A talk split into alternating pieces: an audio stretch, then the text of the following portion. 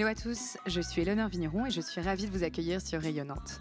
Dans ce podcast, je pars à la rencontre de personnalités inspirantes qui rythment l'actualité ou l'innovation à Nantes et dans la région. Ensemble, nous discutons de leur parcours de vie, de l'origine de leurs projets et de leur vision de l'entrepreneuriat nantais. Rayonnante, un podcast original à écouter quand vous le voulez sur toutes vos plateformes de podcast. Parfois, le désir d'entreprendre et l'appel de la maternité arrivent en même temps. C'est l'histoire d'Astrid Geffroy, qui en 2016 s'est lancé le pari de créer une marque d'accessoires et de déco pour enfants, Petit Picotin. Au début de cette success story, une envie, celle de dépoussiérer l'univers du cadeau de naissance personnalisé, d'y apporter un peu de fraîcheur, de nouveauté, en utilisant des matières éco-responsables, des tons doux, neutres. Alors comment Astrid a-t-elle créé sa marque et réussi à devenir une référence dans ce milieu? Comment conjugue-t-elle sa vie d'entrepreneur à celle de maman de quatre enfants? Pourquoi Astrid et Olivier, son mari qui a depuis rejoint l'aventure, ont décidé de déménager leur bureau parisien à Nantes? Eh bien, vous découvrirez tout cela en écoutant l'optimisme et la douceur d'une fille créative bien dans sa tête, dont la joie de vivre est communicative. Je vous souhaite une belle écoute. Hello Astrid Bonjour Elena. Bonjour et bienvenue dans Rayonnante. Du coup, merci d'avoir accepté de nous raconter ton histoire euh, au micro de Rayonnante aujourd'hui. C'est de Petit Picotin, la marque que tu as créée. Si j'ai bien compris, c'est ton premier podcast. Exactement. Donc Astrid, on enregistre aujourd'hui cet épisode bah, dans vos locaux, à la Chapelle-sur-Erdre, euh, où vous êtes arrivé donc en septembre dernier, c'est ça si je me trompe pas Exactement. Alors bah, raconte-nous, pourquoi est-ce que vous avez fait ce choix de déménager vos bureaux de Paris jusqu'ici à Nantes? Ça a été une grande décision parce qu'on a donc on a dû déménager à la fois euh, côté euh, professionnel avec Petit Picotin et personnel, euh, déménager toute la petite famille. Pourquoi on a choisi de partir? On était assez heureux à Paris. On avait des bureaux chouettes, mais qui devenaient trop petits. Et quand on a cherché des bureaux plus grands, on s'est vite rendu compte que les loyers dans Paris n'étaient plus très raisonnables. Donc on, on, a commencé à regarder en banlieue et on s'est dit non, en fait, on a plutôt envie d'une euh, vie en province pour euh, bah, tout le cadre de vie qui va avec, tout le rythme aussi un peu plus calme qu'on peut retrouver en province. Et euh, donc là, on a pris une carte de France et on s'est dit où est-ce qu'on a envie d'aller. Et Nantes a été, en fait, on, est quand même très attiré par l'Ouest. parce qu'on aime la côte ouest. Et donc on s'est dit, allez, on hésitait un peu entre Nantes et Bordeaux et, notre cœur a penché pour Nantes assez rapidement finalement. Qu'est-ce qui vous a attiré, tu vois, dans Nantes? Pas mal de choses. Donc le fait que ce soit euh, une ville hyper dynamique, tout le monde nous le disait. Euh, c'est vrai qu'il y, a un peu un engouement pour Nantes en ce moment, j'ai l'impression, mais on a suivi cet engouement et c'est vrai que c'est une ville dynamique. On le ressent depuis qu'on est arrivé. Euh, c'est une, ville aussi assez entrepreneuriale. Il y a pas mal de, de, jeunes startups qui sont ici on sent vraiment ce réseau qui est chouette. Euh, une ville accueillante et, euh, et après bah, le, bonheur d'être pas trop loin de la mer pour les week-ends et d'avoir un cadre de vie agréable, ça c'était euh, aussi un petit plus pour le perso. Tu dirais que ça a été une décision facile à prendre et facile d'embarquer de, toute l'équipe Petit Picotin avec, avec vous dans ce projet? Facile à prendre, non, je le dirais pas parce qu'on a évidemment retourné le problème dans tous les sens en se disant on y va, on n'y va pas, on est sûr, on n'est pas sûr. Encore une fois, on était heureux à Paris donc on, on voulait, c'est pas parce qu'on quittait euh, quelque chose qu'on n'aimait plus. On était, on était encore très bien à Paris. Et puis, bah, évidemment, de se dire, bah, toutes les personnes qui travaillent pour nous, là, il faut leur, euh, leur annoncer qu'on s'en va. C'est pas facile puisque c'est euh, c'est pas forcément dans leur projet de vie. Et on va un peu leur imposer, enfin leur imposer évidemment, leur proposer. On, a proposé aux personnes de l'équipe de nous suivre, et, mais, mais c'est pas dans leur, dans, leur idée au départ. Et, mais bon, on était assez persuadés, nous, personnellement, de, de ce projet. Et on s'est dit, bon, bah, après, il faut aussi prendre des décisions, c'est la joie de l'entrepreneuriat, c'est que parfois, euh, si on a envie d'avancer dans un sens, il faut avancer. De toute façon, on devait quitter nos bureaux, on n'aurait pas pu avoir de si beaux bureaux euh, dans Paris, et donc euh, on va dire que l'équation, elle était un peu insolvable pour rester dans Paris. Donc il fallait de toute façon prendre une décision, qu'elle soit en banlieue parisienne ou en province, mais il y aurait eu un changement de toute façon. Et au final, l'équipe vous a suivi? Exactement, et ça c'était une super belle surprise. Ça a été euh, l'annonce, on avait un peu la boule au ventre le jour où on est arrivé euh, pour l'annoncer aux équipes. Et ça a été à la fois de la joie, des pleurs, enfin ça a été un peu une, euh, un moment plein d'émotions au bureau parce que pas mal de surprises en fait. Les gens mm. assez surpris de, parce qu'ils s'y attendaient pas forcément. Ils savaient qu'on cherchait des nouveaux bureaux, mais pour eux c'était du coup dans la lignée. Euh, et finalement, euh, bah on avait quatre personnes en CDI à ce moment-là et les quatre personnes nous ont suivis. Donc, euh, nous, on était hyper contents que, notre équipe avec qui on travaillait bien à Paris continue à nous suivre. Et puis c'est oui, c'est une petite fierté de se dire ils sont attachés à l'aventure, ils, sont, bien dans l'entreprise et ils sont heureux avec nous, donc ils ont envie de, déménager. Il y, a, une maman de quatre enfants, enfin c'est déménager des familles aussi, donc ça c'est quand même assez impliquant de la part de nos salariés. Et nous on était très contents que tout le monde nous suive. Je fais une petite précision parce que quand tu dis nous, on n'en a pas parlé, mais en fait, tu parles de toi, bien entendu, mais aussi d'Olivier, ton mari, qui a rejoint l'aventure. On en reparlera tout à l'heure, euh, plus tard dans l'enregistrement. mais euh, finalement, euh, qu'est-ce que Nantes vous a apporté que vous n'aviez pas à Paris? Je dirais qu'au niveau professionnel, ça nous a apporté quand même un cadre de travail qui est génial. Aujourd'hui, on, a, donc on est à la Chapelle-sur-Erdre, au nord de Nantes, et on a des super locaux très lumineux, comme tu peux le voir, très agréables. On a de l'espace, on a vraiment un moyen d'expression euh, super chouette. Euh, pour travailler, c'est très agréable. À Paris, ça nous change parce qu'on était, euh, nos bureaux étant devenus trop petits rapidement. nous, on a du coup délocalisé nos stocks et on, travaillait dans un sous-sol. Donc, c'était devenu plus, vraiment plus agréable. Donc là, ça nous change tout à ce niveau-là. On gagne vraiment en qualité de travail et, et aussi dans le réseau. Je trouve que c'est plus facile à Nantes, le réseau des startups, parce qu'à Paris, il y a énormément d'entreprises, évidemment. Mais finalement, là, comme il y en a moins, et ben, j'ai l'impression qu'il y a un plus fort réseau d'entraide et ça, c'est chouette aussi de retrouver ce dynamisme-là. Euh, c'est drôle parce que c'est vraiment ce qui ressort dans toutes les interviews que j'ai menées, c'est que en effet, il y a un vrai, une vraie entraide entre entrepreneurs. Comment ça s'est ressenti? Tu pourrais nous dire un peu plus concrètement comment vous l'avez ressenti? Euh, De manière très concrète, bah, par exemple sur le sur le déménagement, on a demandé à Fago qui a fait le même mouvement mmh. que nous euh, quelques années avant bah, leur retour. Ils nous ont gentiment accueillis, ils ont accueilli toute notre équipe dans leur bureau pour les aider aussi à faire leur choix, pour qu'ils leur racontent, que leurs équipes leur racontent comment ils ont vécu le changement euh, et, que nos équipes puissent se projeter avant de, décider.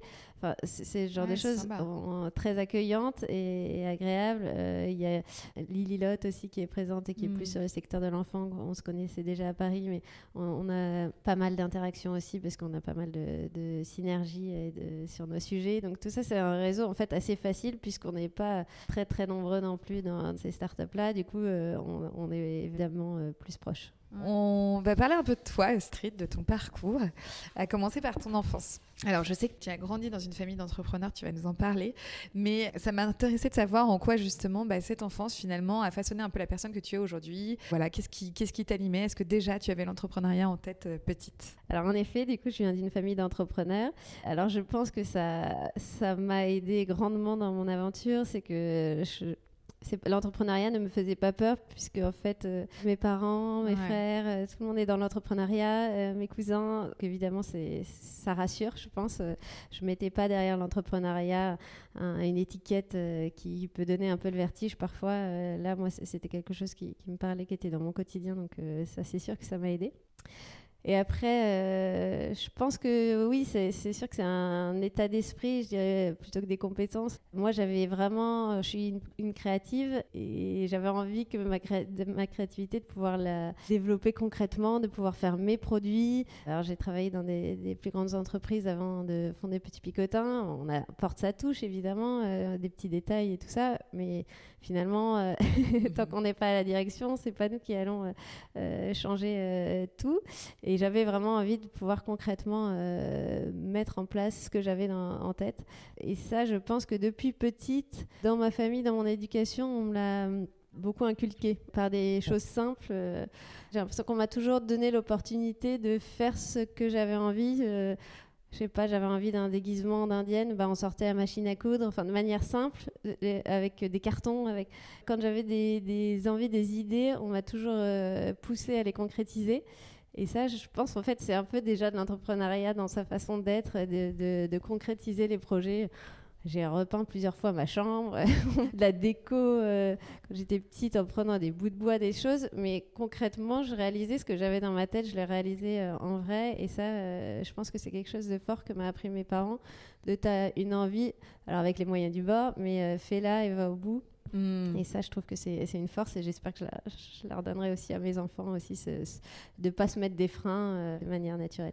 c'est une belle leçon. Mais du coup, donc ça veut dire que depuis toute petite déjà, tu avais déjà hein, finalement cette appétence pour l'univers de la déco, de la mode. Euh? J'ai toujours eu, euh, alors pareil, je pense qu'on est un peu façonné aussi par l'univers dans lequel on grandit. J'ai une maman qui a toujours beaucoup cousu, qui est fan de déco et du coup qui m'a plongé dans son univers et transmis évidemment tout ça. Euh, le goût du beau, de, les couleurs, tout ça, elle me l'a, vraiment, elle me l'a transmis. Et euh, donc, j'ai grandi là-dedans. Ça a été quelque chose qui, m'a toujours euh, plu. Et je me suis vraiment rendu compte que c'était le textile qui me plaisait. en fait, un peu plus tard, quand j'ai fait une école de commerce et ensuite en, stage en école, je suis allée chez Givenchy, donc dans les cosmétiques. au départ en marketing et là je me suis rendu compte que en fait c'était chouette le marketing mais les cosmétiques je suis pas spécialement cliente de cosmétiques mhm. et du coup ça ne me parlait pas et je me suis dit en fait je veux faire ce métier mais sur ce que j'adore donc le, textile la déco euh, donc je, je, m'en suis un peu rendu compte ça a été un déclic à ce moment là mhm. Et du coup, quel a été ton parcours alors après cette expérience euh, en, dans les cosmétiques? Donc, je me suis rendu compte que je voulais aller dans le textile et euh, j'ai fait l'IFM, donc l'Institut français de la mode, pour pouvoir euh, justement faire du marketing. À l'époque, je voulais être chef de produit. donc, tu as fait ça après ton école de commerce? Exactement. Donc, sur un an, c'était un master spécialisé. Une année géniale parce que c'était dans l'univers que j'adorais et, et c'est une très belle école qui nous fait rencontrer plein de professionnels du secteur aussi bien apprendre euh, l'histoire de la mode, euh, donc euh, moi qui m'intéressais énormément, que comprendre tous les tissus, les techniques. Enfin, c'était une année hyper riche où j'ai rencontré aussi des, super personnes et des profils très variés, parce il y avait des gens aussi bien qui avaient fait une école d'architecture que des écoles de commerce, qu'une école de design. Enfin, c'était assez riche dans, le, mmh. dans, les rencontres. Donc j'ai fait ça et après mon, du coup après l'IFM, j'ai commencé par un remplacement en congé maternité chez Petit Bateau. D'accord. Pendant six mois. Donc, euh, voilà, euh, l'enfance déjà parler. Et, euh, et, ensuite, je suis allée chez Comptoir des Cantonniers pendant plusieurs années. Et là, j'étais du coup chef des produits au développement des collections sur, sur différents pôles de produits. Et tu dirais que c'était hum, nécessaire de passer par ces expériences professionnelles avant de créer ta propre boîte? Euh, nécessaire. En tout cas, j'ai aimé ces expériences et je pense qu'elles m'ont euh, évidemment apporté. Euh, je pense que toute expérience finalement aide. Est-ce qu'il faut rester trois ans dans une boîte, dix ans Je pense qu'il faut monter sa boîte au moment où on en a envie, au moment où c'est opportun de le faire. Mais euh, je ne suis pas sûre qu'il faut, en tout cas, se, mettre ces barrières, de se dire il faut absolument euh, connaître euh, l'entreprise avant de hmm. lancer sa propre entreprise. On a des très beaux exemples de gens qui ont lancé leur, leur entreprise plus jeune et d'autres inversement plus tard. moi, en tout cas, c'est sûr que ça m'a ça m'a aidé mais même sur le management, aujourd'hui, il y, a plein de choses que, que je fais aussi dans mon travail au quotidien où, je me réfère à des, des, choses que j'ai vécues euh, chez Comptoir des Cotonniers, par exemple. Donc, c'est forcément, euh, ça a été très enrichissant. Alors, bah, raconte-nous justement euh, toute l'histoire de Petit Picotin. Comment est-ce que tu es venue cette idée de créer ta marque? Je crois que j'ai toujours eu envie de monter ma marque. Je me suis toujours dit un jour, euh, je créerai, euh, j'aurai mon entreprise. Euh, mais voilà, c'était une envie. Est-ce que ce serait à 50 ans, à 25 ans? J'en avais pas forcément la moindre idée au départ. c'était comme j'avais envie de fonder une famille. Bah, ça faisait partie des projets de vie qu'on se met en tête. Et euh, donc, on a eu notre première fille, euh, Prune, qui est née en 2014. Et j'ai été la première de mes copines, euh, enfin, dans les premières en tout cas, à avoir un enfant. Et donc, j'ai découvert tout cet univers. Et je me rappelle avoir été très touchée par les cadeaux de naissance que j'ai eus, une petite chaise, un coussin où il y avait écrit son prénom Prune. Ah, évidemment, on cogite le prénom pendant neuf mois. on est tout content d'annoncer le prénom qu'on a choisi à tout le monde. Et, euh, donc, j'étais hyper touchée de ces gens qui m'avaient fait des cadeaux, qui avaient pris le temps d'aller faire personnaliser le produit. Euh. Et euh, quand j'ai commencé à avoir une ou deux copines qui ont eu leur enfant, je me suis dit, ah bah, moi, je, super, je vais leur faire ça comme cadeau parce que ça m'avait marqué. Et donc, j'ai commencé à chercher où est-ce que je pouvais faire des cadeaux personnalisés pour leurs enfants. Et là, je me suis un peu dit, bah, il n'y a pas grand-chose sur le marché. Euh, à l'époque, il y avait vraiment des choses plus classiques. Euh, c'était en blanc avec de la broderie anglaise. Euh, en tout cas, je me retrouvais pas forcément dans l'offre, dans tout ce qu'il pouvait y avoir. Ça manquait un peu de modernité à mon goût. Ça manquait un peu de, de couleur. Et du coup, je me suis dit, bon, bah, en fait, il n'existe pas, il faut le créer. Et donc, ça a commencé à cheminer et j'ai lancé du coup la boîte à la naissance de notre deuxième fille, Philippine, qui est née un an et demi après. Génial. Et finalement, une fois que tu avais eu cette idée, comment est-ce que tu as fait concrètement pour créer ta marque C'est une bonne question.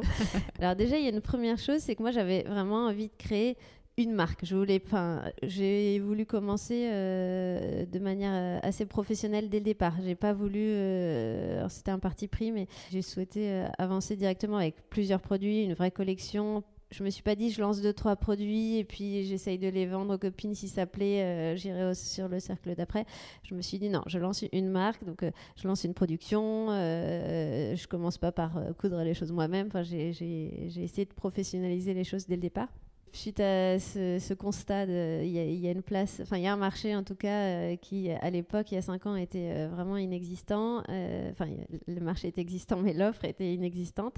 je me suis dit bon bah donc j'ai fait une vraie analyse de marché.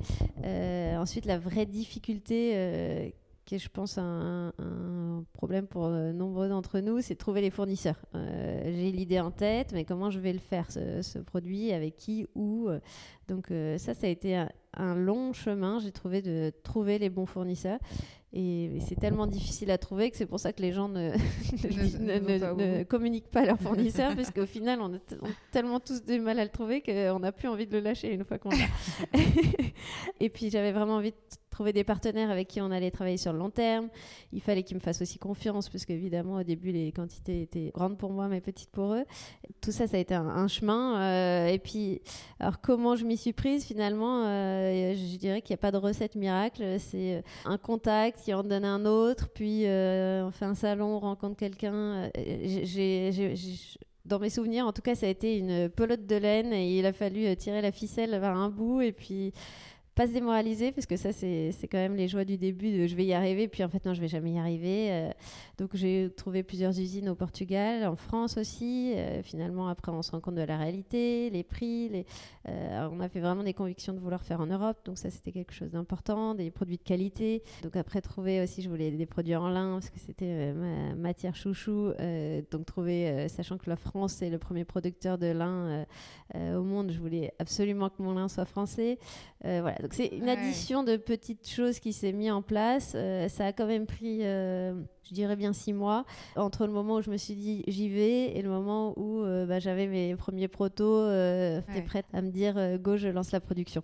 Et c'est rapidement quand même. Quand tu, tu vois, quand tu nous détailles toutes les, toutes les étapes, j'ai l'impression que ça aurait pu prendre plus de temps que ça, tu vois. Oui, moi ça m'a semblé long parce que c'est en fait la, difficulté c'est qu'on se retrouve à tant qu'on n'a rien de concret, on parle de notre projet à tout le monde, mais en fait on n'a rien de concret tant qu'on n'a pas un produit entre les mains. Euh, on se dit bon là c'est bon, c'est la bonne personne, on va réussir à, faire le, nos produits ensemble. Moi six mois m'ont semblé long, mais c'est vrai que ça aurait pu être être plus long encore. Et je me disais là, tu vois, tu nous parlais justement de cette difficulté de trouver les bons fournisseurs, les bons prestataires, les bons partenaires qui allaient t'accompagner dans cette dans cette aventure.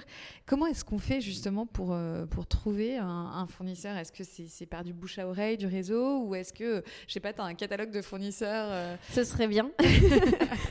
qui est répertorié et tu, les appelles un par un Ça, ce serait le rêve d'avoir un fournisseur de catalogue euh, par pays en se disant c'est les spécialistes de l'enfant, c'est les spécialistes du, linge de maison.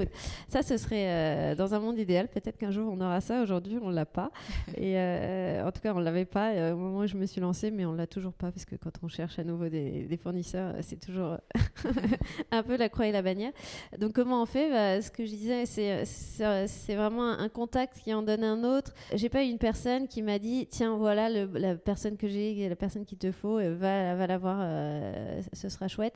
J'ai l'impression d'avoir ouvert énormément de portes, donc euh, demander à des contacts que j'avais via mon travail d'avant qui était déjà dans le textile, mais on travaillait plus en Asie. Moi, il était hors de question qu'on aille en Asie, je voulais que ce soit en Europe. Euh, donc ça m'a pas énormément aidé finalement.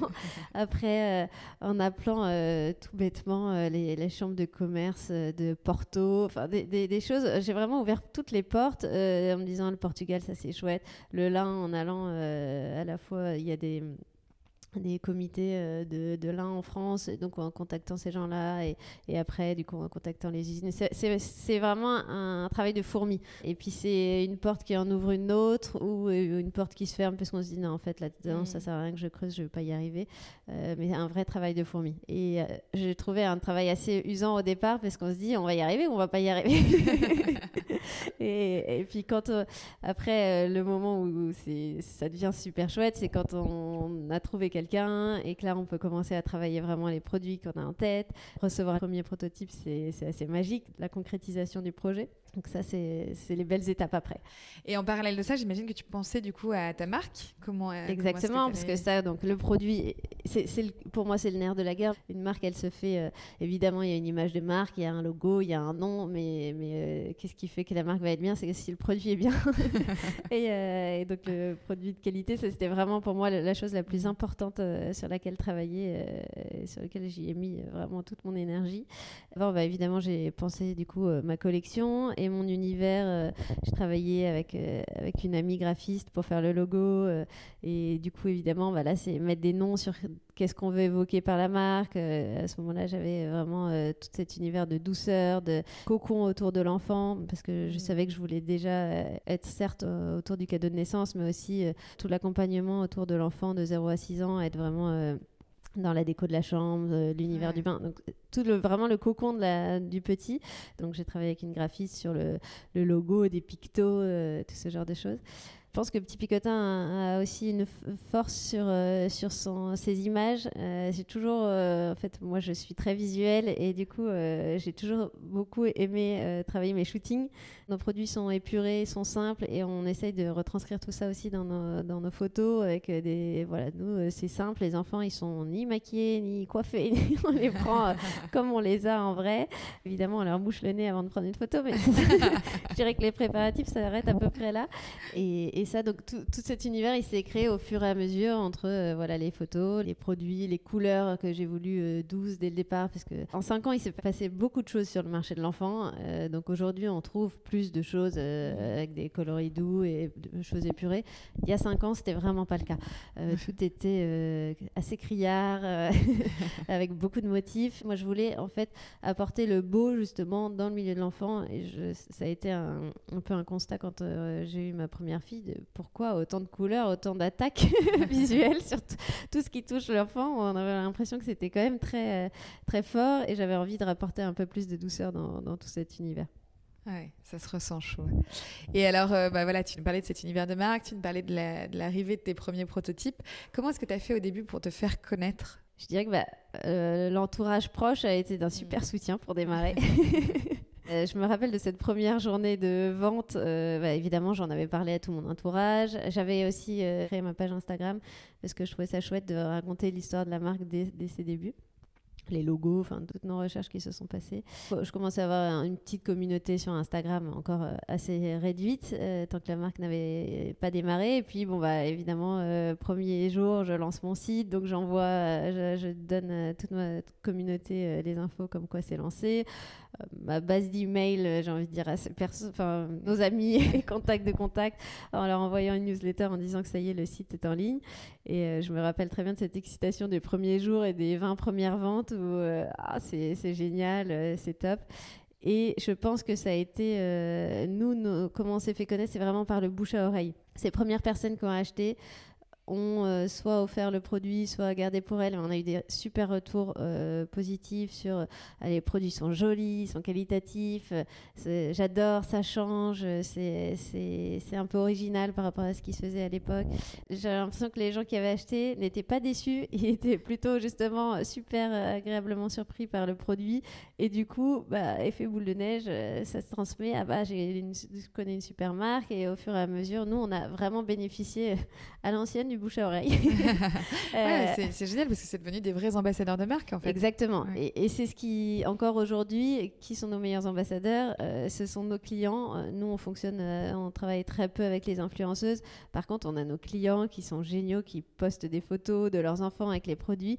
Et ça, c'est qui mieux que nos clients peut parler de, petits picotins. Et ça, pour nous, c'est hyper gratifiant parce qu'ils sont, ils parlent de la marque, ils montrent leurs photos dans la vraie vie. Il n'y a rien de caché. C'est, enfin, c'est pas nous qui leur leur avons offert le produit, ils l'ont acheté, ils en sont contents, ils le disent, et ça, c'est chouette. Et ça se ressent, je trouve, dans votre communication, parce que très régulièrement, du coup, je vous suis sur les réseaux et je suis à votre blog que j'adore lire. Il y a toujours des articles hyper intéressants, petite parenthèse, pour nous les mamans. et en fait, je trouve ça sympa parce qu'on sent que euh, vous, mettez, vous avez vraiment à cœur de mettre le client au cœur justement de, de, votre communication. Souvent, il y a des petits verbatims d'enfants, euh, des clients ça, qui, sont, adore et qui font sourire qui s'est créé au fur et à mesure. Par exemple, ça, c'est pas un truc que j'avais pensé le premier jour de mon entreprise en me disant euh, je voudrais euh, reprendre les phrases d'enfants. Mm. c'est créé au fur et à mesure. Et ça, c'est un truc qu'on adore et que nos clients adorent. Et, ça, ça, nous vaut de, une bonne partie de rire dans la journée quand on reçoit les messages. C'est tellement euh, magique, les petits mots d'enfants. Et on adore les recevoir de nos clients et les retransmettre. Et c'est vrai que ça, ça, amuse tout le monde, mais nous, on n'enrôle rien, on, juste, on, retransmet ce que nos clients nous transmettent. Et ça, c'est chouette. Et justement, bah, tu parlais de cette première journée là où tu avais fait tes 20 ventes. Est-ce que tu, si tu te projettes un peu, si tu revis un peu cette journée, est-ce que tu te souviendrais et est-ce que tu pourrais nous dire ce que tu avais ressenti à ce moment-là? Qu'est-ce qu'on ressent quand euh, on voit défiler ces premières ventes? De l'excitation pour le coup. Évidemment, euh, beaucoup d'excitation bah, c'est magique, ça y est, c'est concret. Euh, je vais pouvoir aller à la poste envoyer mes produits, c'est bête, hein, mais les personnaliser, mettre les premiers prénoms. je me rappelle le premier Arthur que j'ai écrit sur mon petit, premier ah sac à dos vendu. Et, voilà, c'était le début. C'était, ça démarrait concrètement et c'était plus juste pour moi et mes prototypes et mes photos. Ça y est, c'était pour quelqu'un d'autre. Donc beaucoup d'émotions aussi sur le fait de dire mes produits vont être chez les gens, ça y est, euh, ça, ça, sort de chez nous. Petite fierté de se dire, ça y est, c'est concret, mais c'était encore, à la fois, les, tout débuts, c'est vraiment fébrile. Qu'est-ce que ça va donner? C'est à la fois magique, stimulant, et à la fois un peu, ça fait un petit peu peur le début, parce qu'on, ça y est, on est parti, on est lancé, on a la prod, maintenant il, il va falloir que ça tourne et que ça se développe. Donc, euh, et justement, bah, tu vois, à quel moment Parce que voilà, aujourd'hui, euh, Petit Picotin, c'est une jolie success story, on le sait, hein, vous employez 14 collaborateurs, vous avez réalisé 60 000 commandes en 2011. À quel moment, toi, tu as pris conscience que c'était euh, justement, euh, ça y est, c'était le début d'une histoire à succès? Il n'y a pas, je dirais qu'il n'y a, pas un, moment où je me dis, super, Petit Picotin se développe bien, c'est un succès. C'est plus, je trouve que c'est au fur et à mesure, quand on regarde derrière, soit on peut se dire, bah, c'est chouette. Je dirais que la première personne que j'ai embauchée, Julie, euh, dans l'équipe, bah, je me suis dit c'est un premier succès. En fait, c'est une multitude de petites euh, victoires euh, qui avancent et qui nous font grandir. Donc c'est pas un jour où on se dit ça y est j'ai réussi et je me dis surtout pas ce genre de choses aujourd'hui. On a encore des millions de projets. Et donc, c'est une marche après une autre. Euh, l'escalier, il est, un peu infini. Mais ça, on en a passé des petites victoires. Euh, bah, le premier seuil des 100 commandes, puis des 1000 commandes, puis des commandes, euh, des 100 000 commandes. À chaque fois, c'est des, seuils qui se passent et où on regarde derrière, on se dit waouh, tout ça, on a fait tout ça. Là aujourd'hui, d'être une équipe de 14 personnes, je l'aurais pas imaginé, je l'aurais pas écrit au départ. Euh, et, aujourd'hui, je suis super fière de ça et contente d'être entourée. Et du coup, c'est encore une autre aventure. J'ai envie de dire, en fait, on, a quand même pas mal de virages dans l'entrepreneuriat. Euh, évidemment, quand on était euh, J'étais toute seule au début ou à deux, dans, on travaillait dans mon salon. et aujourd'hui, où on a une vraie entreprise et où il y a plus du management, des équipes, ça n'a rien à voir. C'est deux, choses complètement différentes qui, qui, se sont passées en cinq ans et il y en a eu beaucoup des étapes dans tout ça. Je pense que je suis quelqu'un de nature très positive et optimiste et assez fonceuse. Et moi, en fait, ça me stimule énormément, tout ça. Ça, mm. me, ça me booste au quotidien, euh, tous ces projets, euh, ces gens qui travaillent pour nous, ces clients qui, qui nous envoient. On a des clients quand même hyper sympas, je tiens à le dire. Euh, alors, je pense qu'on arrive dans un, dans un moment de vie des gens où ils sont heureux, puisque bah, la naissance d'un enfant, c'est toujours quand mm. même un moment de joie et un moment de, de bonheur. Donc, je pense qu'on on arrive, on, on, arrive avec nos produits sur un moment assez propice, mais les gens m'étonne euh, vraiment de sympathie, le nombre de messages qu'on reçoit par jour en nous disant bravo, c'est super, merci d'être là, merci de, faire ces produits. Moi-même, je prends pas souvent le temps d'écrire aux marques euh, que j'aime bien et je, remercie vraiment tous nos clients de le faire aussi souvent parce que nous, pour les pour l'équipe et moi, c'est vraiment ce qui me les retours de nos clients, c'est vraiment ce qui me booste le plus au quotidien. Qu'est-ce qu'ils apprécient le, le plus, tu penses? Ils apprécient euh, bah, le style de la marque, qui reste euh, assez intemporel, épuré, avec des couleurs douces. C'est quelque chose qui, est souvent remonté, le fait que ce soit des choses simples aussi, dont on ne va pas se lasser euh, dans deux mois, parce que visuellement c'est trop fort. Ça, c'est quelque chose qui, revient. Ils aiment la personnalisation, ils aiment le fait de... Alors aujourd'hui, tous nos produits ne sont pas personnalisables parce que justement, on, part aussi du principe que c'est très chouette la personnalisation. Après, on n'a pas forcément envie d'avoir euh, le prénom de son enfant écrit partout, euh, même si on adore son prénom. Euh, parfois, ça, ça, peut être lourd de l'avoir partout. Donc nous, à chaque produit, on se pose la question est-ce qu'on le veut personnalisé ou non personnalisable? Est-ce qu'il va servir aux frères et sœurs un protège carnet de mmh. santé Votre enfant, il l'aura toute sa vie. Là où la gigoteuse, on se dit non, ça n'a pas de sens de la personnaliser parce que la gigoteuse, bah, on va pas acheter une gigoteuse par enfant euh, là, c'est notre côté responsable qui, parle. Oui, ça plairait. On a des demandes tous les jours pour les personnaliser, mais on explique aux clients et les clients sont très réceptifs à ça. Quand on leur dit, bah non, euh, vous, vous en servirez pour votre euh, second, second enfant et, et les enfants grandissent, la gigoteuse c'est six mois et puis il faut changer de taille. et ça, du coup, on veut pas le personnaliser et les gens comprennent complètement quand on leur explique et nous disent oui, vous avez raison. Et nous, donc, qu'est-ce qu'ils aiment aussi? Je pense que c'est c'est le côté durable et responsable de notre marque. Aujourd'hui, on est une marque, on fait nos produits en coton biologique qui est certifié GOTS. Hmm. des produits en lin français, on produit au Portugal. Tous nos. Alors, je crois qu'on n'en parle pas assez parce qu'on me le dit souvent. En fait, vos produits, on n'a pas grand-chose à redire sur, euh, sur ce côté euh, environnemental et durable. Mais vous en parlez pas assez. Alors, je, on va en parler un peu plus. Mais euh, pour moi, c'était une évidence. En fait, je me suis jamais dit, c'était pas du marketing. je me suis jamais dit tiens, il faut que je mette le mot durable sur tout ça, il faut que je mette mm. le mot. C'est, aujourd'hui, il y, a du marketing qui se fait autour de tout ça, parce que ça devient dans l'air du temps et c'est des mots qu'on utilise pour parler au client, parce que c'est les mots que le client entend. Mais moi, quand je l'ai lancé, j'ai voulu en fait juste des produits comme je n'avais pas envie de faire faire mes produits à des millions de kilomètres alors qu'on pouvait les faire ici. Pourquoi euh, aller chercher du lin euh, qui a été euh, tissé en Asie alors que les producteurs de lin c'est en France C'était juste plus du bon sens sur où faire nos produits et comment les faire que, que du marketing. J'ai envie de me positionner sur tel tel marché. Et en l'occurrence, bah, c'est chouette parce que tout le, monde évolue dans ce sens-là, donc c'est chouette, on se recoupe. Mais ça n'a pas je vais dire, ça n'a pas été prémédité pour le marketing, c'est plus pour le fond de qu'est-ce qu'on a envie pour nos enfants. Évidemment, bah, on veut toujours les meilleurs produits pour ses enfants, et ça, c'était important pour moi qu'on ait des produits euh, euh, jolis, euh, qui soient à la fois durables, qualitatifs. J'en ai déjà parlé un petit peu, mais c'est vraiment, ça, c'était vraiment la chose très importante pour moi et pour nous, et ça, l'est encore aujourd'hui, on, fait très très attention à la qualité. Tout un process euh, dans nos préparations de produits, préparation de commandes, où on passe beaucoup de temps sur chaque produit à couper un petit nœud, un petit fil. Euh, on veut vraiment que le produit soit impeccable quand il arrive. Et ça, euh, on y tient tous et toute l'équipe est derrière ce sujet de qualité en permanence. Et je pense que les gens nous reconnaissent aussi pour.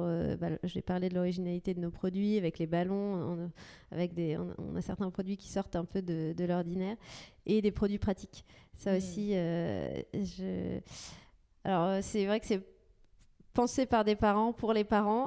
euh, J'ai envie de dire que c'est un peu facile quand on est parent de penser aux produits pratiques puisqu'on les vit au quotidien et que moi, il n'y a pas un produit qui est sorti de chez Petit Picotin sans avoir été testé et retesté par mes enfants, mes copines, en disant bah, qu'est-ce que tu penses? Est-ce que c'est bien? Est-ce que c'est pas bien? Est-ce que tu ferais autrement?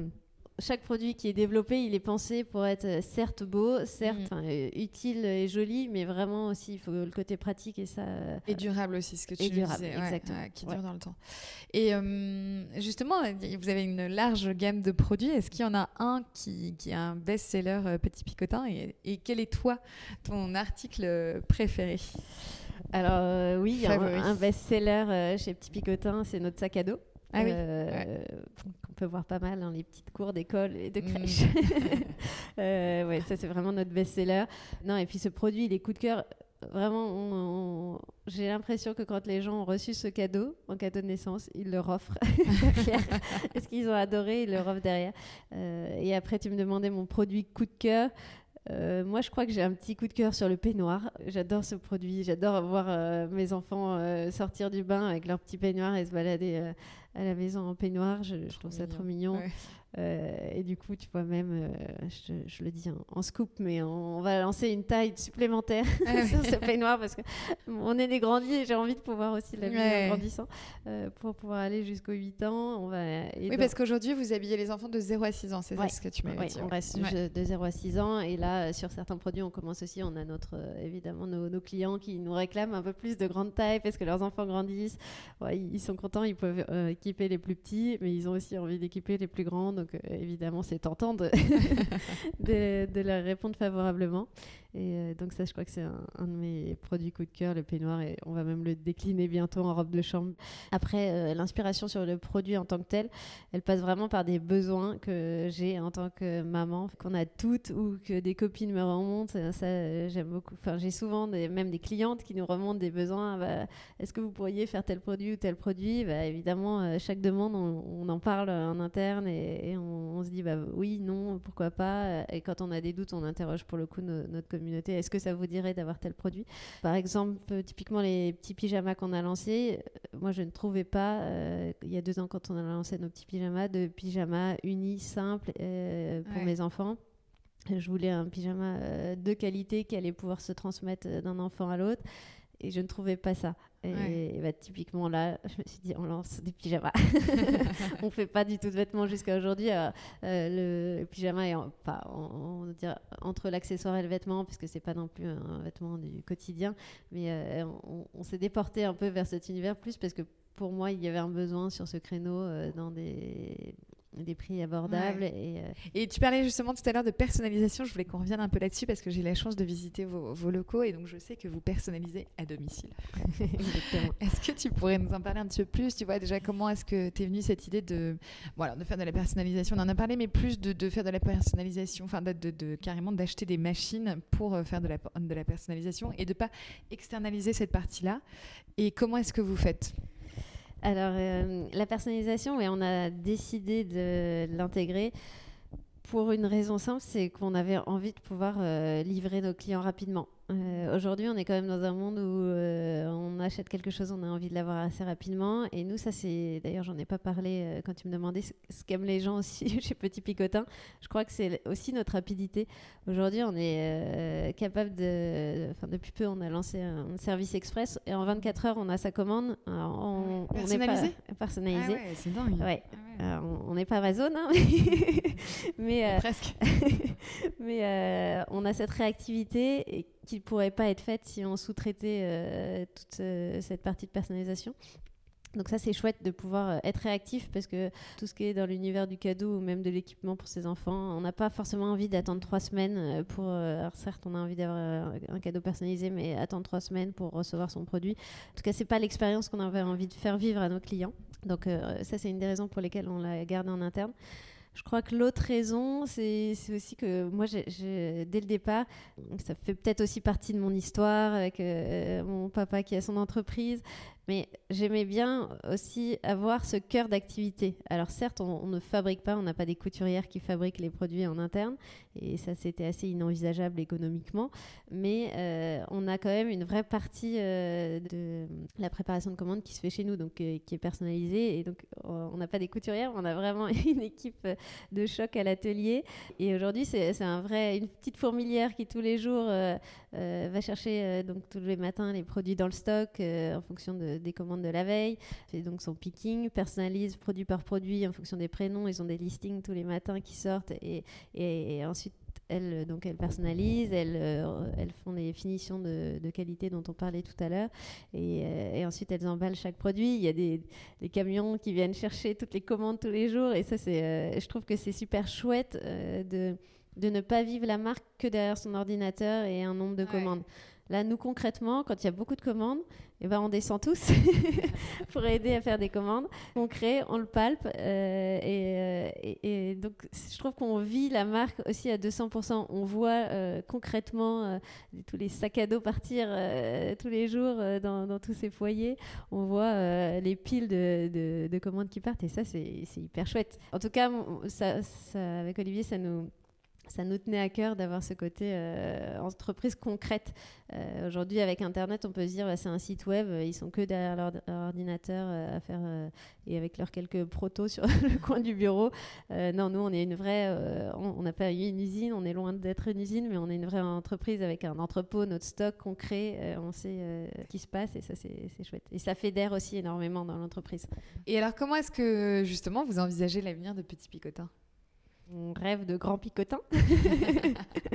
non, je dirais qu'en 5 ans, comme je le disais au début, euh, je, ne pensais pas euh, faire grandir petit picotin comme ça en 5 ans. Euh, donc j'espère que ça va continuer comme ça. Il n'y a, pas de raison que ça ne le soit pas. En tout cas, on, met toute notre énergie à faire grandir petit picotin. On a une super équipe, on croit en la marque, en le projet. On a des clients qui sont hyper fidèles. Pour nous, c'est une c'est un peu une fierté, une réussite, c'est que nos clients, quand ils nous connaissent, après ils rachètent régulièrement chez nous, et donc c'est qu'ils sont contents. et ça, euh, ça va évidemment nous aider à grandir. Ils parlent de nous, ça va nous aider à grandir aussi. Et donc, euh, euh, comment je vois l'avenir de Petit Picotin? Je, l'espère qu'on sera. si, j'avais un rêve, c'est de me dire qu'il y avait un, il y a un produit Petit Picotin dans chaque foyer, et que les parents pensent à nous quand ils se disent ah j'ai besoin de tel produit. Peut-être que Petit Picotin le fait. Euh, donc euh, aujourd'hui, on, on, est, rentré vraiment par le cadeau de naissance au départ, vraiment par l'univers du tout petit. Aujourd'hui, on, s'élargit, on, élargit notre gamme de plus en plus sur tout l'univers pour accompagner l'enfant dans son quotidien. Donc on parlait euh, des produits du bain tout à l'heure, mais il y a aussi, j'ai envie de faire un gâteau avec mon fils, bah, un petit tablier mignon en lin, il va avoir son petit tablier. On, essaye vraiment d'accompagner chacun des instants de vie, des bavoirs, on a toutes sortes de bavoirs, de serviettes de table pour accompagner bah, du tout petit au plus grand. Donc on n'est plus que sur l'univers du cadeau de naissance et ça c'est cette globalité, on a envie de, en tout cas dans les prochaines années, c'est vers là qu'on va sur l'accompagnement euh, de l'enfant dans tous ces moments euh, ordinaires et extraordinaires, comme on dit. et j'avais une question quand même, il faut que je te la pose d'une auditrice de Rayonnante qui disait voilà, aujourd'hui vous vendez vos produits donc euh, uniquement sur votre site internet. Est-ce que vous envisagez de développer d'autres canaux de distribution, comme ouvrir une boutique par exemple alors, J'ai l'impression qu'il y a un peu d'attente. Alors, on a eu, euh, on a eu une expérience de boutique. on a fait euh, depuis le début de la marque euh, plusieurs petites petits pop-up, mais on a eu une vraie expérience un peu plus longue de quatre mois de pop-up à Paris. Mm. C'était une chouette aventure qui nous a permis de concrètement se dire bah, qu'est-ce que c'est que d'avoir une boutique petit picotin. alors, il y a un côté qui est génial, c'est de pouvoir rencontrer nos clients concrètement. Et euh, on s'est rendu compte que finalement, dans cette boutique, sur ces quatre mois, 8 clients sur 10 connaissaient Petit Picotin quand ils rentraient. Mhm. Donc, ce qui était beaucoup. Euh, les gens, globalement, nous connaissaient en rentrant. Par contre, il y en avait, au moment de passer euh, à la caisse, que 3 sur 10 qui avaient déjà acheté chez Petit Picotin. Et donc, on s'est rendu compte qu'il y a beaucoup de clients qui peut-être avaient entendu parler de la marque ou connaissaient de nom, mais avaient besoin de voir le produit pour la, et que finalement, quand ils le touchaient, ils voyaient la qualité, ça ils étaient convaincus. Euh, et donc ça, ça, nous a aussi conforté de se dire c'est important d'être aussi en physique parce que le web c'est bien, les photos c'est bien, mais, euh, il faut aussi euh, pouvoir montrer et, la qualité de nos produits. aussi quand on la touche, je pense à notre petit pyjama qu'on vient de sortir, le pyjama pour bébé, il est extrêmement doux et ça, on peut pas le voir sur les photos. On a beau écrire que c'est doux, bon, bah, c'est écrit, mais ça reste des, des mots. quand on le touche, on a envie d'avoir le même en grand. Euh, donc ça, c'est des choses qui nous ont vraiment convaincus de se dire le physique est quand même important. Euh, mm. les, deux sont quand même complémentaires, euh, le web et, le physique. Après, c'est aujourd'hui court terme, c'est pas encore dans nos projets. On va développer de plus en plus notre euh, réseau de revendeurs aussi. Euh, donc ça, ça va être une première étape. Et on aura notre boutique, euh, c'est promis, mais j'ai du mal à m'engager sur une date encore. mais on en aura une un jour. En tout cas, ça fait partie de nos projets. Et qu'est-ce que toi, tu aimes le plus dans cette vie d'entrepreneur? Je crois que ce que j'aime le plus, c'est l'énergie que ça donne. Alors, on me dit souvent comment tu fais avec tes, enfin comment vous faites euh, avec vos quatre enfants, votre entreprise, euh, pouvoir gérer tout ça de front et tout ça. Euh, en fait, moi, je crois que l'entreprise, elle me donne beaucoup d'énergie parce que je, suis une passionnée, j'aime bien, les, j'adore les projets. Et, en fait, l'entrepreneuriat, c'est une succession de projets, de petits projets, de gros projets. Mais tous les jours, c'est des nouvelles choses et des nouveaux projets. Euh, et donc ça, c'est hyper stimulant. Je suis hyper heureuse le matin de me lever d'aller au boulot, comme je suis hyper heureuse de rentrer pour voir mes enfants le soir. Mais euh, j'aime beaucoup ma vie d'entrepreneur. Je, suis, bah, évidemment, c'est un peu mon petit bébé, euh, enfin notre petit bébé, cette entreprise. puis de voir les gens enthousiastes autour, en fait, c'est hyper stimulant. Et de voir aussi une équipe qui est hyper motivée pour avancer et qui, a envie d'avancer avec nous. On ressent beaucoup ton optimisme, ton positivisme tu nous racontes toute ton histoire. Est-ce que tu as eu quand même des moments de doute dans tout ce parcours, des moments d'incertitude? Et si oui, comment est-ce que tu, tu appréhendes ces moments-là? Évidemment, j'en ai eu. Alors, en effet, comme tu le dis, je pense que je suis d'une nature très optimiste et ça va aller, ça va toujours aller. Euh, de manière générale, je, me dis rarement où là ça va pas le faire. Globalement, je vois le verre à moitié, à moitié plein plutôt qu'à moitié vide. Après, est-ce que j'ai eu des moments de doute et des moments de plus difficiles? Évidemment, je pense qu'on en a tous euh, dans notre vie d'entrepreneur. J'en ai eu. Euh, et j'en aurai toujours. Je pense qu'il y en a toujours des petits doutes, des petites angoisses de, par moment, euh, de, une chose qu'on a envie de mettre en place, euh, comment ça va se passer. Typiquement, le déménagement de Petit Picotin à Nantes, c'était source de pas mal de doutes. Est-ce qu'on prend la bonne décision? On déménage mmh. quand même des familles. Est-ce que finalement on, va trouver des bureaux comme on l'espère? Parce que bon, c'est bien, on sait ce qu'on quitte. On avait des super bureaux dans le 9e, euh, agréables, euh, euh, d'être dans Paris et tout ça. Bon voilà, qu'est-ce Il y a des doutes qu'on va aimer ce, nouveau changement, cette nouvelle vie. Donc tout ça, c'est des doutes. Après. j'ai l'impression que je pense que c'est, dans mon tempérament aussi un peu de, de fonceuse de pas non plus, quand on a décidé quelque chose, je me pose pas non plus trop de questions parce que je trouve qu'à force de retourner le problème dans tous les sens, on trouve toujours, si on a envie de douter, on en trouve des doutes. Euh, si on a mm. envie de se, remettre le, projet en question, on peut toujours le remettre en question. Et, euh, et donc moi, à partir du moment où on s'est décidé que oui, on allait y aller, parfois je prends un peu de temps sur certaines décisions et j'ai besoin de poser les pour, les contre. Euh, mais à partir du moment où on s'est dit go, on y va et on, on avance. Et après, on a la chance d'être deux euh, avec Olivier. Euh, et, ça, je pense, c'est une énorme force mm. parce qu'on est deux à décider, on, est, on, en parle. Euh, quand il y a l'un a un doute, l'autre le rassure ou inversement. Et, parfois, on est tous les deux à pas avoir de doute. Et là, c'est super. et, donc, ça, c'est, je pense que d'être deux, c'est aussi une force. et justement, bah, on va revenir un peu sur, sur Olivier parce qu'on en a parlé un, peu en filigrane tout au long de l'interview. Mais voilà, c'est, ce que je voulais te dire aussi, c'est que je trouve que Petit Picotin, c'est une belle aventure familiale et, donc notamment euh, euh, cette histoire que tu vis avec ton mari Olivier qui a quitté son job donc il y a un peu plus de deux ans pour te rejoindre et, prendre part à cette histoire. Pourquoi finalement est-ce que déjà à l'origine, pourquoi est-ce que vous avez pris cette décision? Alors comme tu dis, en effet c'est une aventure euh, familiale. Dès le départ, je parlais un peu de ma famille entrepreneur, mais ma maman elle a cousu les premiers prototypes, elle m'a énormément aidée au début, elle a envoyé les premières commandes. Enfin ça a été assez, elle était là sur les premiers Enfin on, a vécu ça ensemble. Olivier a toujours été là euh, en off le soir. Évidemment, il m'a toujours aidé depuis le début de Petit Picotin bah, parce que, euh, voilà, en tant que mari, pour euh, me soutenir et m'aider.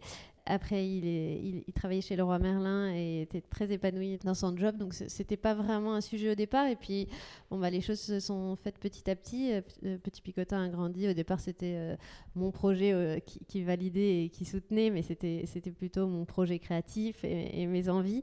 Puis, petit à petit, quand l'entreprise s'est développée, c'est vrai que je pense qu'on rêvait tous les deux, au fond, on se le disait un peu, ah, ce serait incroyable qu'un jour euh, tu rejoignes Petit Picotin. Mais bon, il fallait aussi que Petit Picotin grandisse parce qu'on a quatre enfants et il fallait évidemment qu'on puisse euh, aussi euh, faire vivre notre petite famille avec notre entreprise. Donc ça a été des questions, oui, non et quand. Et un jour, donc j'étais enceinte de Gaston, notre dernier, et je me suis dit, bon, là, il faut, ça commence à faire beaucoup. Euh, l'entreprise se développait, on avait recruté plusieurs personnes dans l'équipe.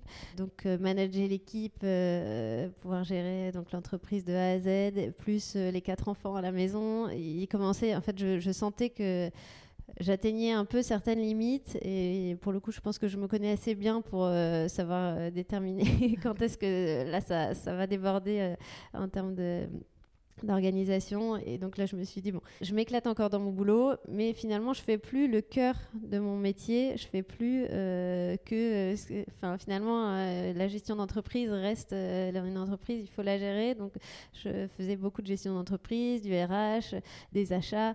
Et finalement, je passais très peu de temps sur la création, sur le marketing, sur la com, ce qui m'éclatait. Mm. c'était, euh, c'était devenu un peu minoritaire dans mes journées.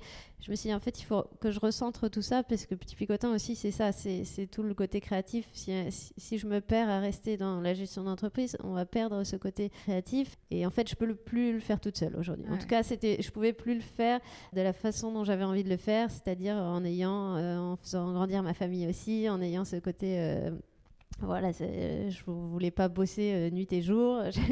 et, donc, je me suis dit, bon, là, il faut qu'on soit deux. Humblement, euh, j'ai besoin d'être aidée là, sur ce point. Et c'est là qu'Olivier m'a dit, m'a redit, bah, franchement, euh, on est hyper complémentaires, allons-y, on, on, a toujours rêvé. Allons-y. Alors évidemment, on a douté. Tu parlais des doutes. Bah, ça, ça, fait partie des doutes. Est-ce que c'est une bonne idée? Est-ce que ça va marcher? Travailler en couple on en a pas mal parlé à nos amis. On a des amis qui travaillent aussi en couple. Du coup, euh, qu'est-ce qui est les points positifs, les points négatifs euh, À nos parents, à nos euh, voilà. Mais et, en ayant pesé un peu tous les pour et les contre, on s'est dit à l'ego, c'est finalement cette entreprise, il la vit depuis le premier jour. Olivier, il est en soutien depuis le premier jour et et il n'y a pas de raison qu'on grandisse pas le projet ensemble, donc on, s'est lancé. Donc si je comprends bien, donc toi, tu as, plutôt la casquette euh, marketing, créative, etc.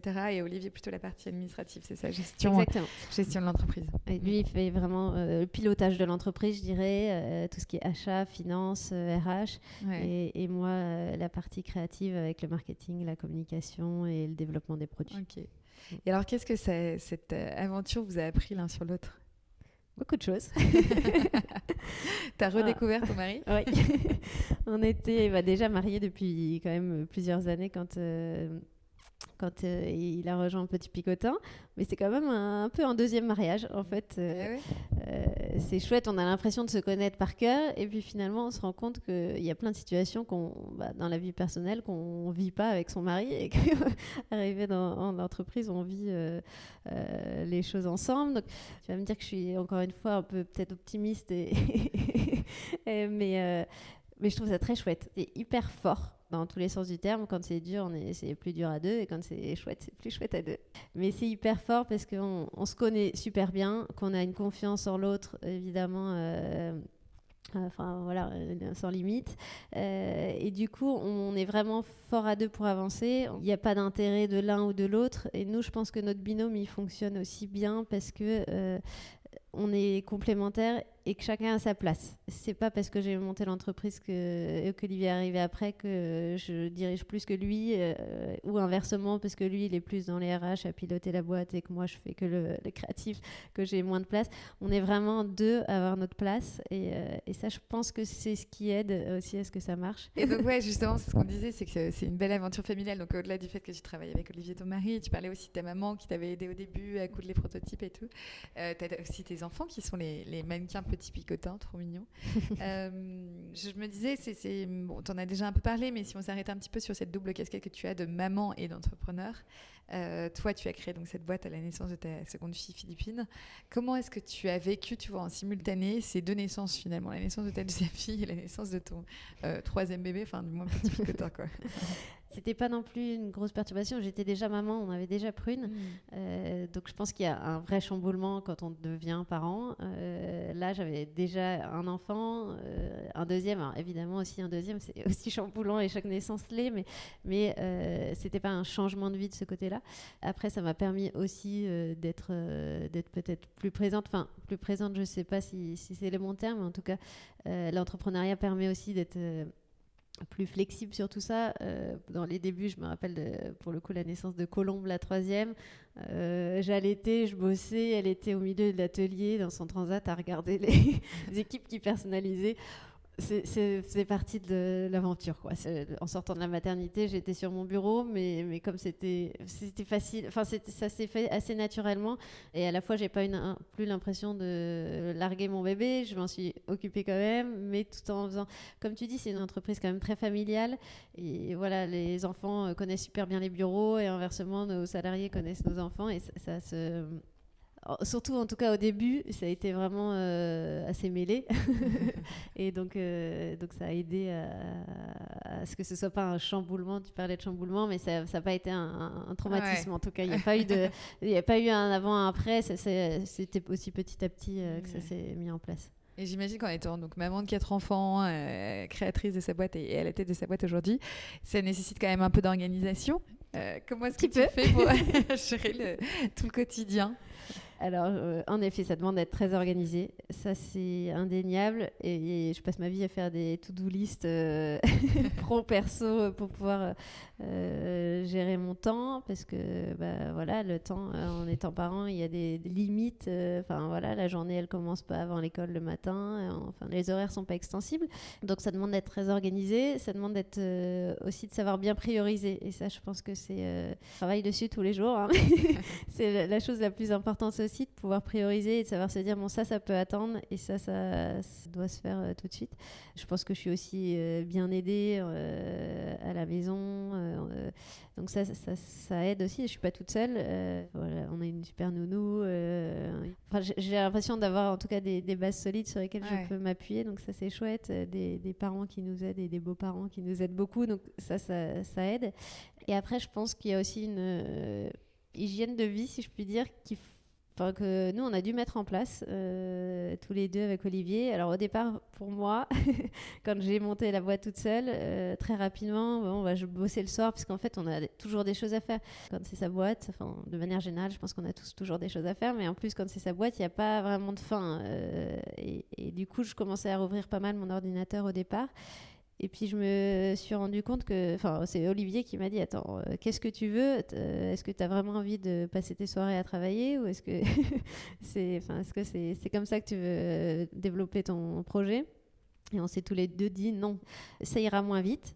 Mais, mais je coupe et on a une vie de famille et il faut savoir couper. Et donc ça, je pense, je, je parlais d'une hygiène de vie parce qu'il faut se mettre des règles un peu comme les règles avec le portable, j'ai envie de dire, on se dit bah, à partir de tout à l'heure je le regarde plus, et ben c'est un peu pareil, euh, se dire, euh, nous on s'est très rapidement du coup mis la règle dès le départ quand euh, Olivier n'était pas encore dans l'entreprise, le soir je travaille pas sauf exception et besoin exceptionnel, évidemment. Et, en fait, ça nous a vachement aidé à avoir un, bon équilibre.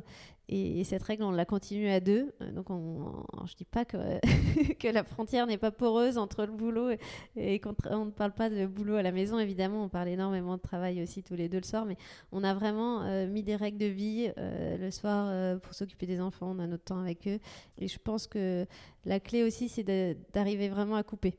Hmm. Après, je veux pas te cacher que, que c'est intense, que je cours partout, que j'ai toujours l'impression de manquer de temps, d'être en retard.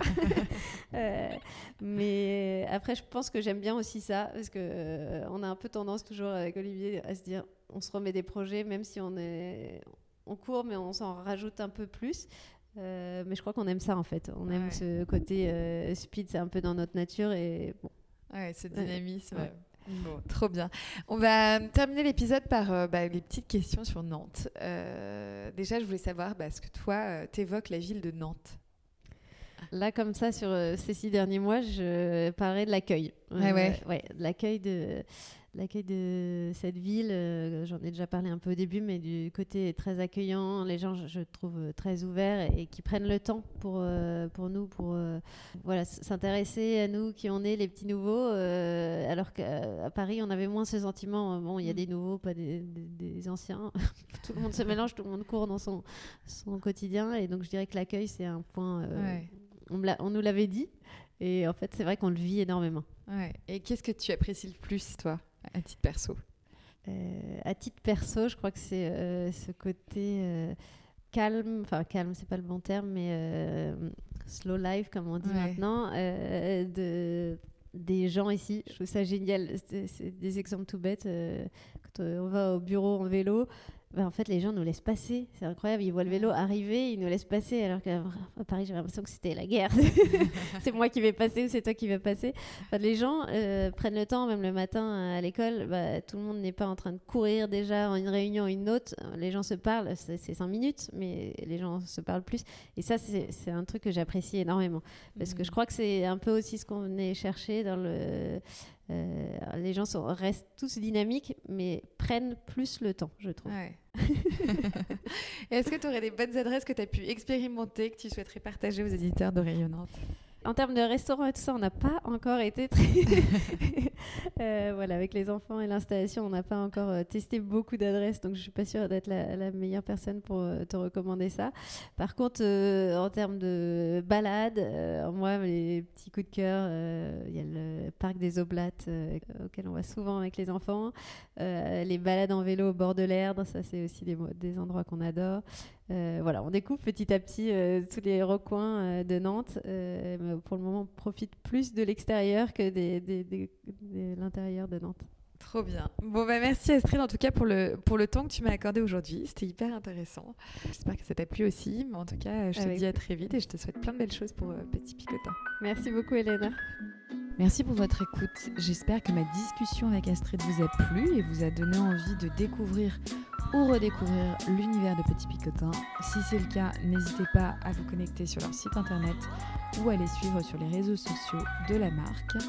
Vous verrez, vous ne serez pas déçus. Quant à moi, eh bien, je vous souhaite une très belle journée et je vous donne rendez-vous dans 15 jours pour un nouvel épisode.